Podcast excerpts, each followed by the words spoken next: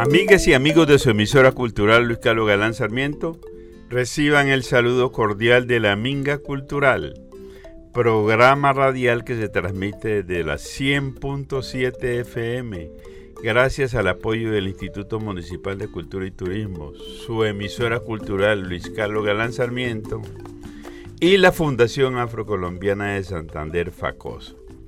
Desarrollamos en este espacio temas relacionados con la historia, la cultura, los valores, los aportes y la buena música afrodescendiente del mundo de Colombia y de Santander.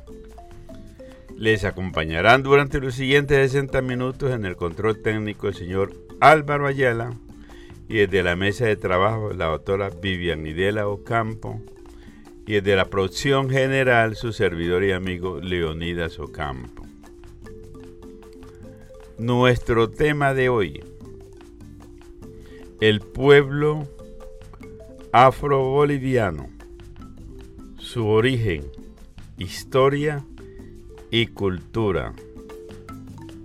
Autor Amílcar Zambrano.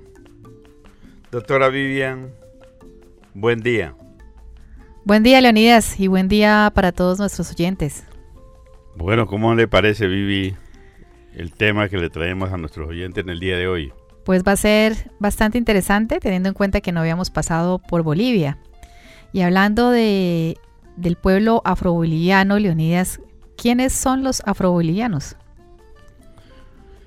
Bueno, aunque no existen criterios claros para definir la pertenencia o no a este pueblo, los principales indicadores para hacerlo, al parecer, tienen mucho que ver con el origen familiar, es decir, con la vinculación consanguínea con una familia que es reconocida como afro. En segundo lugar, tiene que ver con la procedencia sociocomunitaria.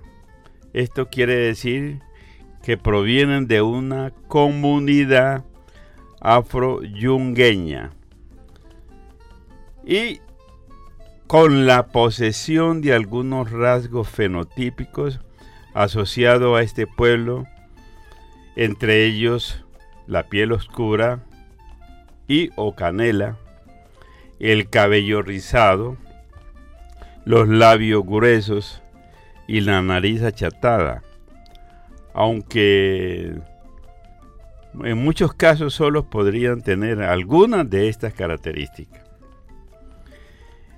En este caso, en las comunidades yungueñas, que antiguamente fueron haciendas, habitan pobladores cuyas características físicas y culturales reúnen estos atributos y que además mantienen lazos de afinidad y solidaridad interna. Estas redes sociales se articulan a otras similares, tanto de los yungas como de las ciudades capitales de Bolivia, que son producto de la migración, a través de eventos festivos y ocasionalmente políticos que se van desarrollando en las diferentes comunidades. Hay que apuntar que al calendario festivo y ritual de los afro-bolivianos se ha incorporado a las entradas folclóricas realizadas en La Paz, Oruro, Cochabamba y Santa Cruz, que además de posibilitar que los afros se promuevan y visualicen ante el resto de la sociedad mestiza, permiten que los lazos de parentesco y de pertenencia étnica se regeneren. Bueno, Leonidas, y para empezar, ¿qué vamos a mostrarles a los oyentes en cuanto a música afro-boliviana? Bueno, vamos a iniciar con un tema pues suave para ir, como dicen musicalmente, encrechendo traemos de la agrupación Sabia Andina el tema El Minero.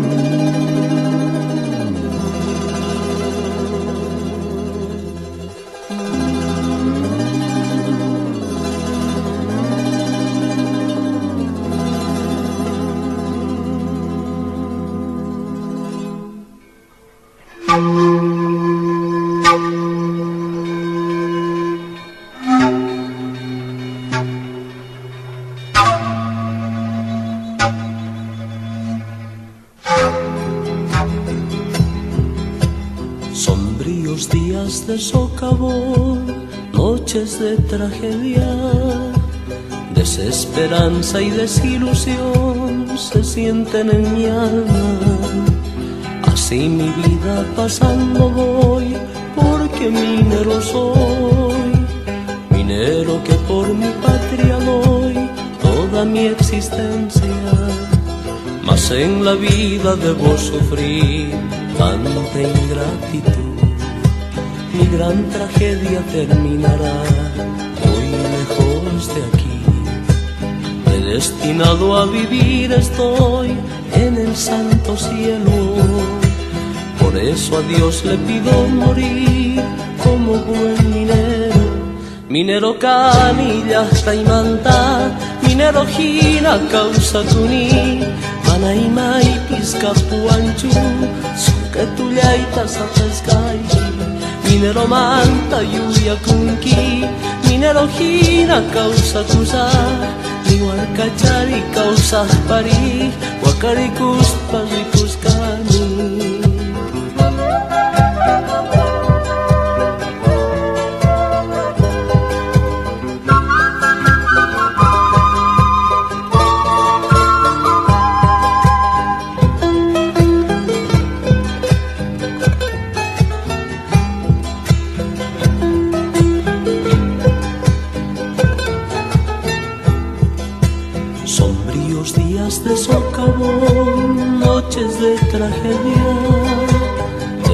Esperanza y desilusión se sienten en mi alma.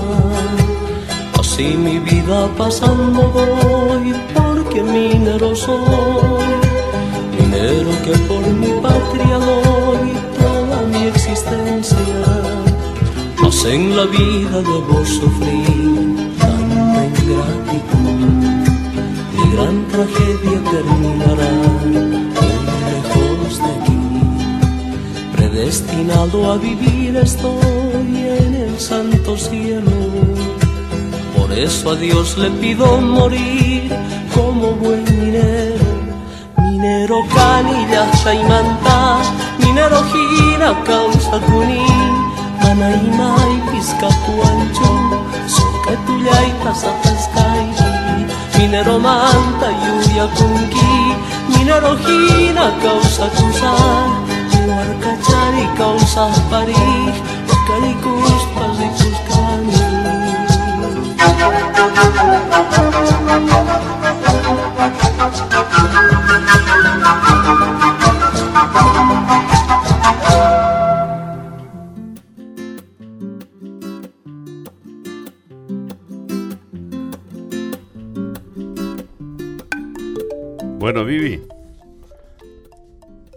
después de esta primera pausa musical, que de paso te pregunto cómo te pareció. Muy, muy bonito ese tema, sobre todo la letra que describe claramente el, el oficio de los afrobolivianos cuando en la época de la colonia, que vamos a hablar más tardecito, eran o trabajaban como mineros, ¿no? Muy bien, es importante saber cuántos son ¿Y, dónde están ubicados? Bueno, ¿cuántos son? Pues de acuerdo a los resultados del Censo Nacional de Población y Vivienda realizado el 21 de noviembre del 2012, los afrobolivianos ocupan el sexto lugar entre el conjunto de pueblos que reclaman una identidad étnica, es decir, una identidad diferenciada de la sociedad occidentalizada de las ciudades pero podría decir que en total el pueblo afroboliviano está compuesto por 22.777 personas, de las cuales 12.086 son hombres y 10.691 son mujeres. Y con respecto a la segunda pregunta que me hacía de dónde está el pueblo afroboliviano, de acuerdo a una investigación, la mayor parte de la población afroboliviana radica en el área urbana, principalmente en las ciudades de El Alto, La Paz y Santa Cruz. Esto pues lo que evidencia es que poco a poco el pueblo afroboliviano ha ido desplazándose hacia las ciudades y con ello cambió el contexto material en el que se recreaba su sociedad y su cultura. Así, si bien durante gran parte del siglo XX su área de asentamiento exclusiva fue la región de los Yungas, durante los últimos 30 o 40 años esto cambió paulatinamente, debido a que las limitaciones del sistema económico campesino obligaron a que muchas familias afrobolivianas migraran hacia las ciudades, y al hacerlo, que al mismo tiempo cambiaran sus actividades productivas y se enfrentaran a nuevos desafíos. Bueno, seguimos con otra pausa musical. Eh, para ello hemos invitado a, un grupo mm, que se llama Cajarcas, quien nos interpreta, eh, quien nos interpreta en, en el género de saya boliviana el tema El ritmo negro.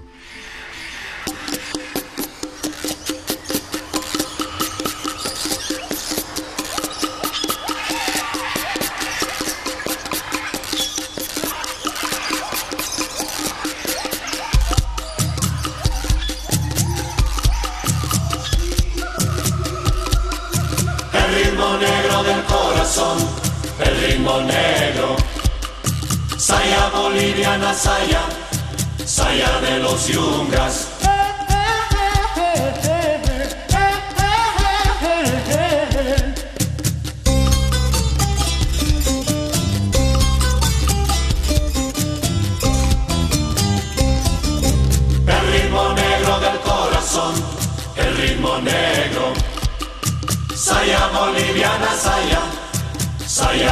Yungas. Sabor moreno, como mueven las caderas al ritmo negro.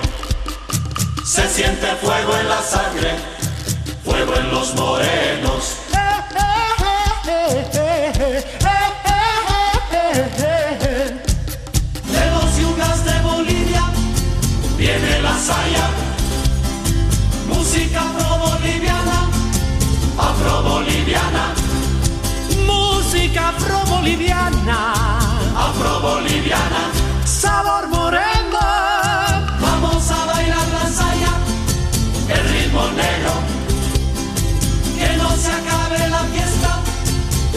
Los morenos.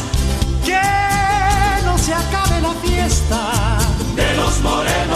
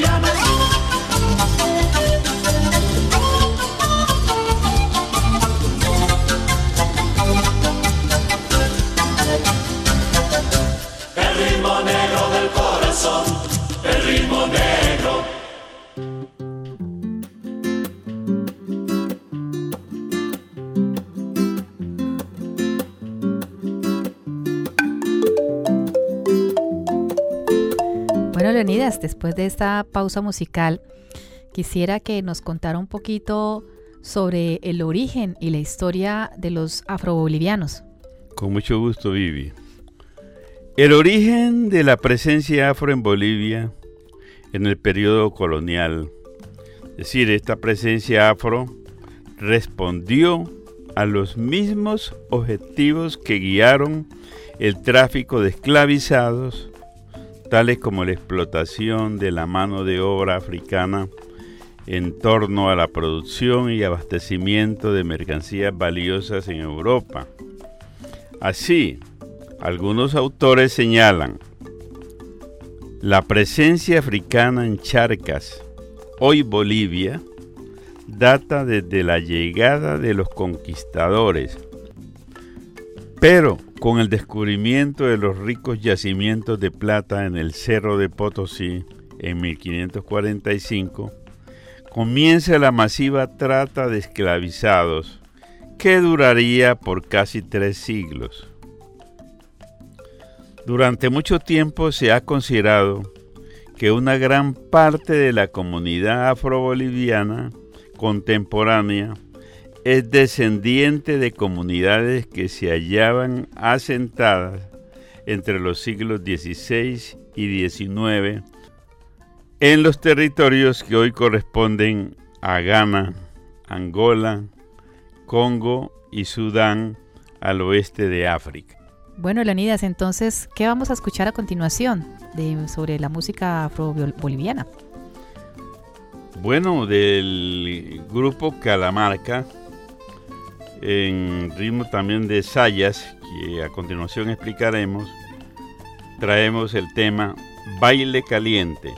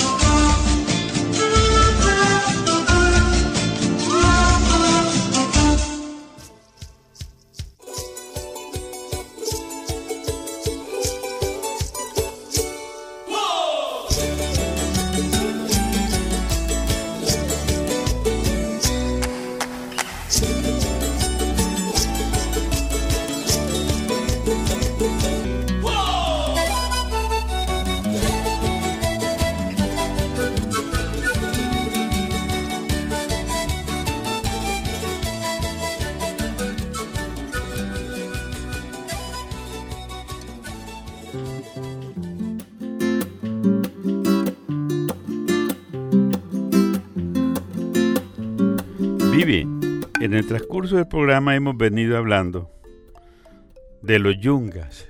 ¿Nos puedes explicar en qué consiste este término? Sí, bueno, voy a empezar un poco con la historia. Resulta que con la reducción de la cantidad de mineral extraído de las minas del Cerro Rico y la emancipación de la comunidad afro en el siglo XIX, esta población se desplazó a lugares más cálidos, es así que grupos étnicos de origen africano llegaron a los yungas, en el departamento de La Paz a través de tres caminos incaicos, el Choro, Taquesí y Yunga Cruz, y se asentaron en las poblaciones de Chicaloma y Mururata.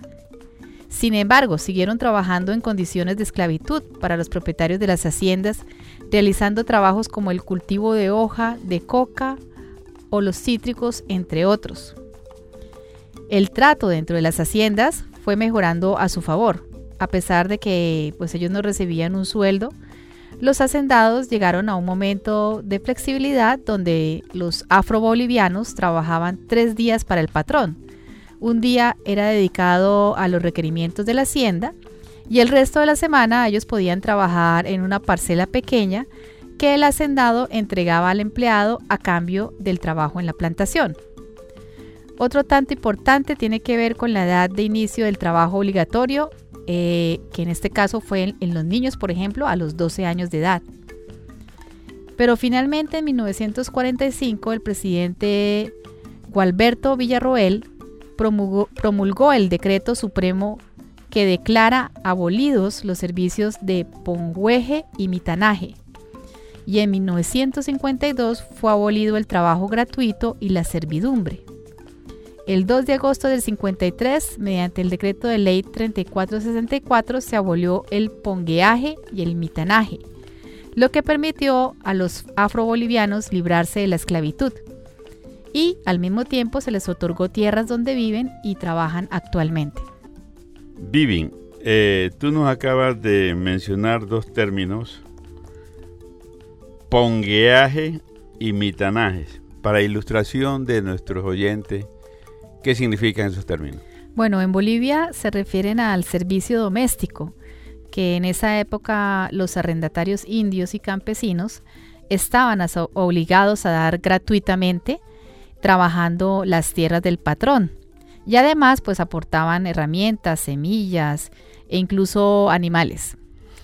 Bueno, eh, nos vamos a la siguiente pausa musical y en esta oportunidad invitamos al grupo Wasirian, también con un género de saya afro-boliviana titulado Sangre Afro-Boliviana.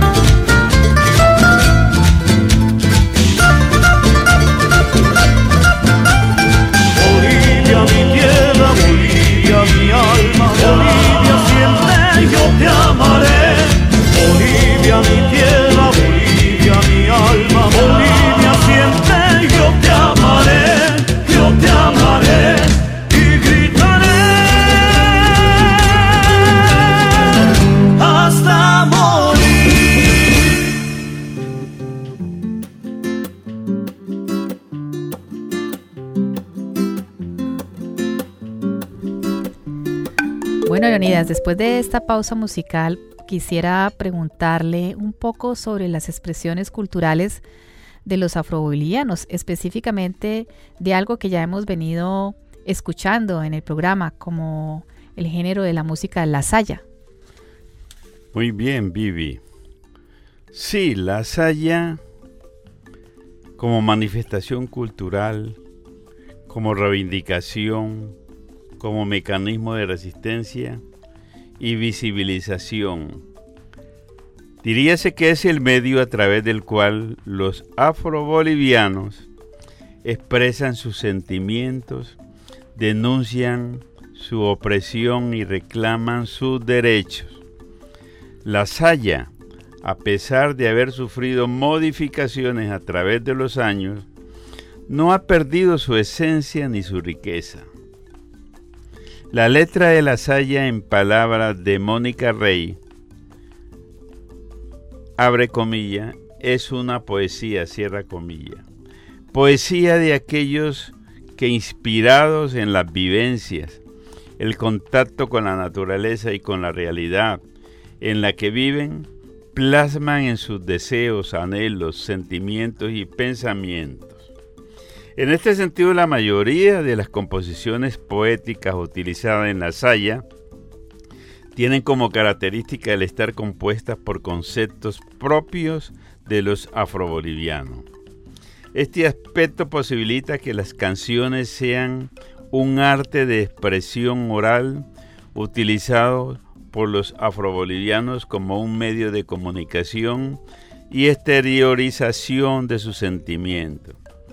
La poesía que se convierte en canto y luego en canción posibilita que a través de la voz se transmita información a los otros, es decir, a los espectadores.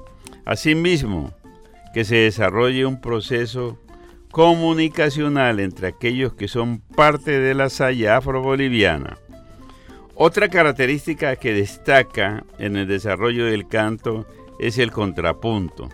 Según los afro-bolivianos, este elemento le da mayor fuerza y energía al canto de hombres y mujeres. Bueno, Leonidas, muy chévere lo que nos acaba de contar. ¿Y qué vamos a presentar ahora a continuación? Sí, hay, en primer lugar, recordarles que todos los temas que hemos escuchado hasta el momento eh, están dentro de este género que, se acaba que acabamos de explicar y de describir detenidamente. Vamos a escuchar entonces un tema titulado eh, Bailando la Saya del grupo Sayanita.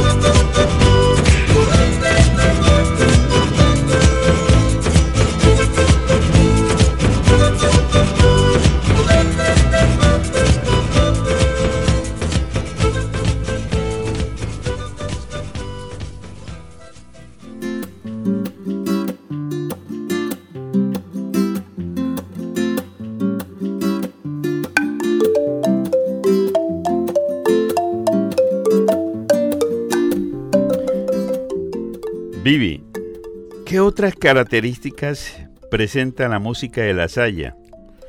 ¿Y cuáles son los instrumentos con que se interpreta este tipo de música? Bueno, Leonidas, la música de la saya afroboliviana se caracteriza porque tiene un ritmo muy contagioso. De hecho, el canto que se fusiona con el sonido de los instrumentos musicales de percusión evidencia la presencia de descendientes africanos en Bolivia. Asimismo, el sonar de las cajas evoca a cada uno de los que son parte de la cultura afroboliviana y los reúne de manera simbólica con sus antepasados. Similares sentimientos se encuentran entre los jóvenes, los ancianos y los niños que viven en las comunidades yungueñas y fuera de ellas. Para los afrobolivianos la saya es su música, alegría para el alma y esperanza para el corazón, porque este ritmo recuerda a los ancestros y anima a seguir adelante a los que se proyectan en un futuro. Con la segunda pregunta que me dijo sobre los instrumentos, pues podemos mencionar al tambor mayor, que representa la autoridad frente a los demás instrumentos, el tambor menor, que mantiene la sintonía con el tambor mayor, el gajingo, que modera la comunicación entre el tambor mayor y el tambor menor, la cuancha, que marca el paso de los bailarines y da vida a la saya, las matracas, que eran utilizadas por las mujeres y entraban en sintonía con la cuancha, y finalmente los cascabeles que llevados en las piernas de las personas mayores intensifican el ritmo de la música. Bueno, vamos a otra pausa musical, Vivi, pero eh, es importante destacar que la saya no, ha, hecho fusión con otros géneros musicales, por ejemplo, con ritmos, con géneros musicales de Colombia, eh, con géneros musicales de Cuba. Para ello entonces traemos un tema muy conocido aquí en Colombia, que es Fiesta en Corraleja, interpretado por el grupo Vuelta Andina.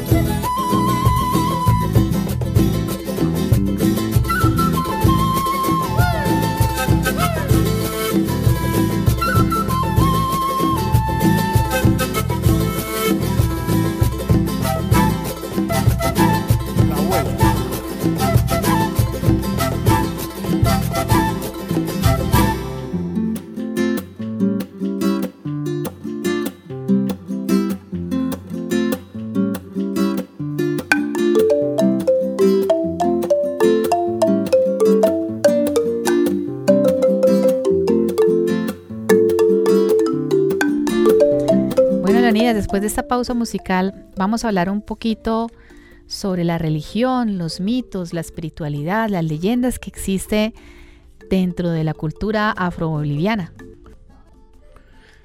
En cuanto a la espiritualidad, el origen de las, de concesiones religiosas en el pueblo afro-boliviano, se presume que dichos patrones culturales son el producto del prolongado contacto de los afro-bolivianos tanto con pueblos andinos como con los pueblos amazónicos. Pero además, Leonidas, dentro de esa misma espiritualidad, existen varios mitos y leyendas.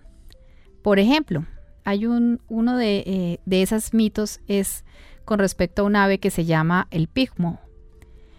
Resulta que ellos piensan que cuando esta ave canta tres veces, significa que a uno le va a ir muy mal en el día.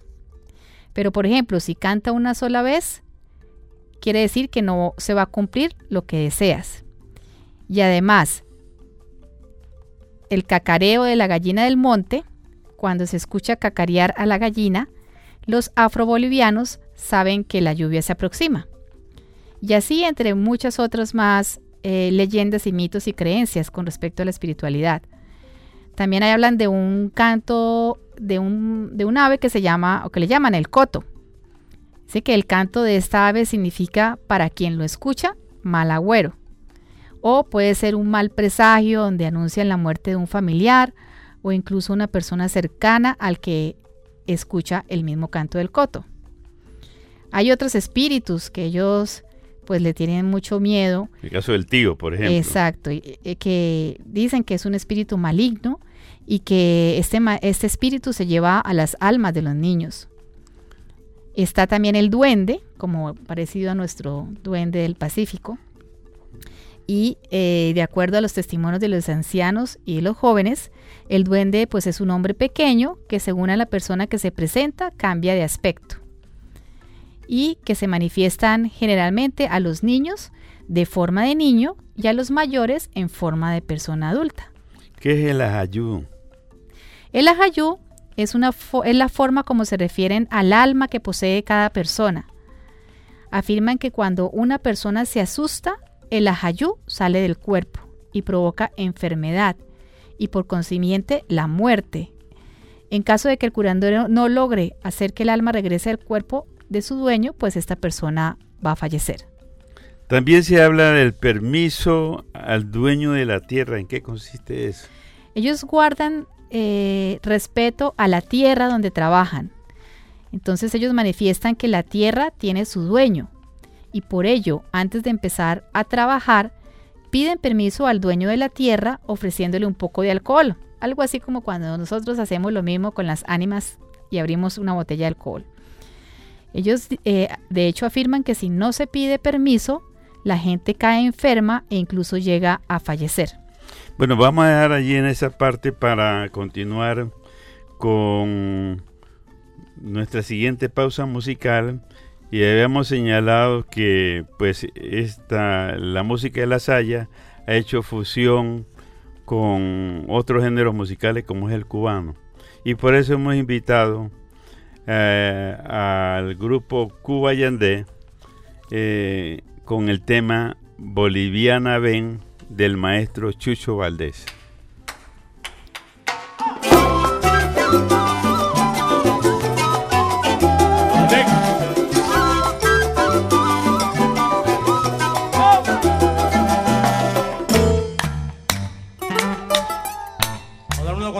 a ver ahí, platea,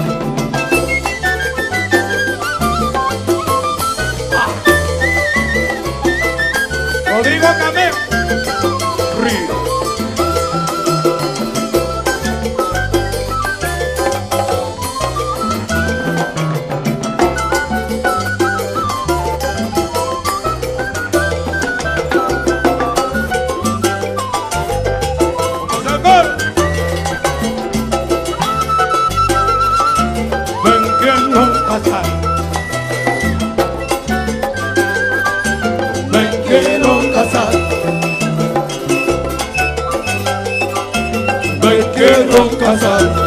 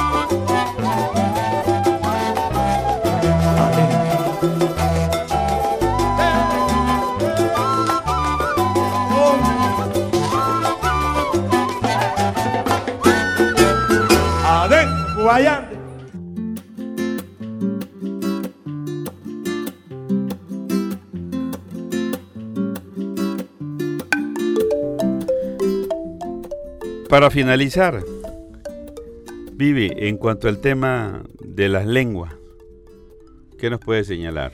Bueno, para comprender las características lingüísticas del pueblo afroyungueño, pues es preciso retroceder en la historia y situarnos en la llegada de los afrodescendientes a la, audiencia de Charcas.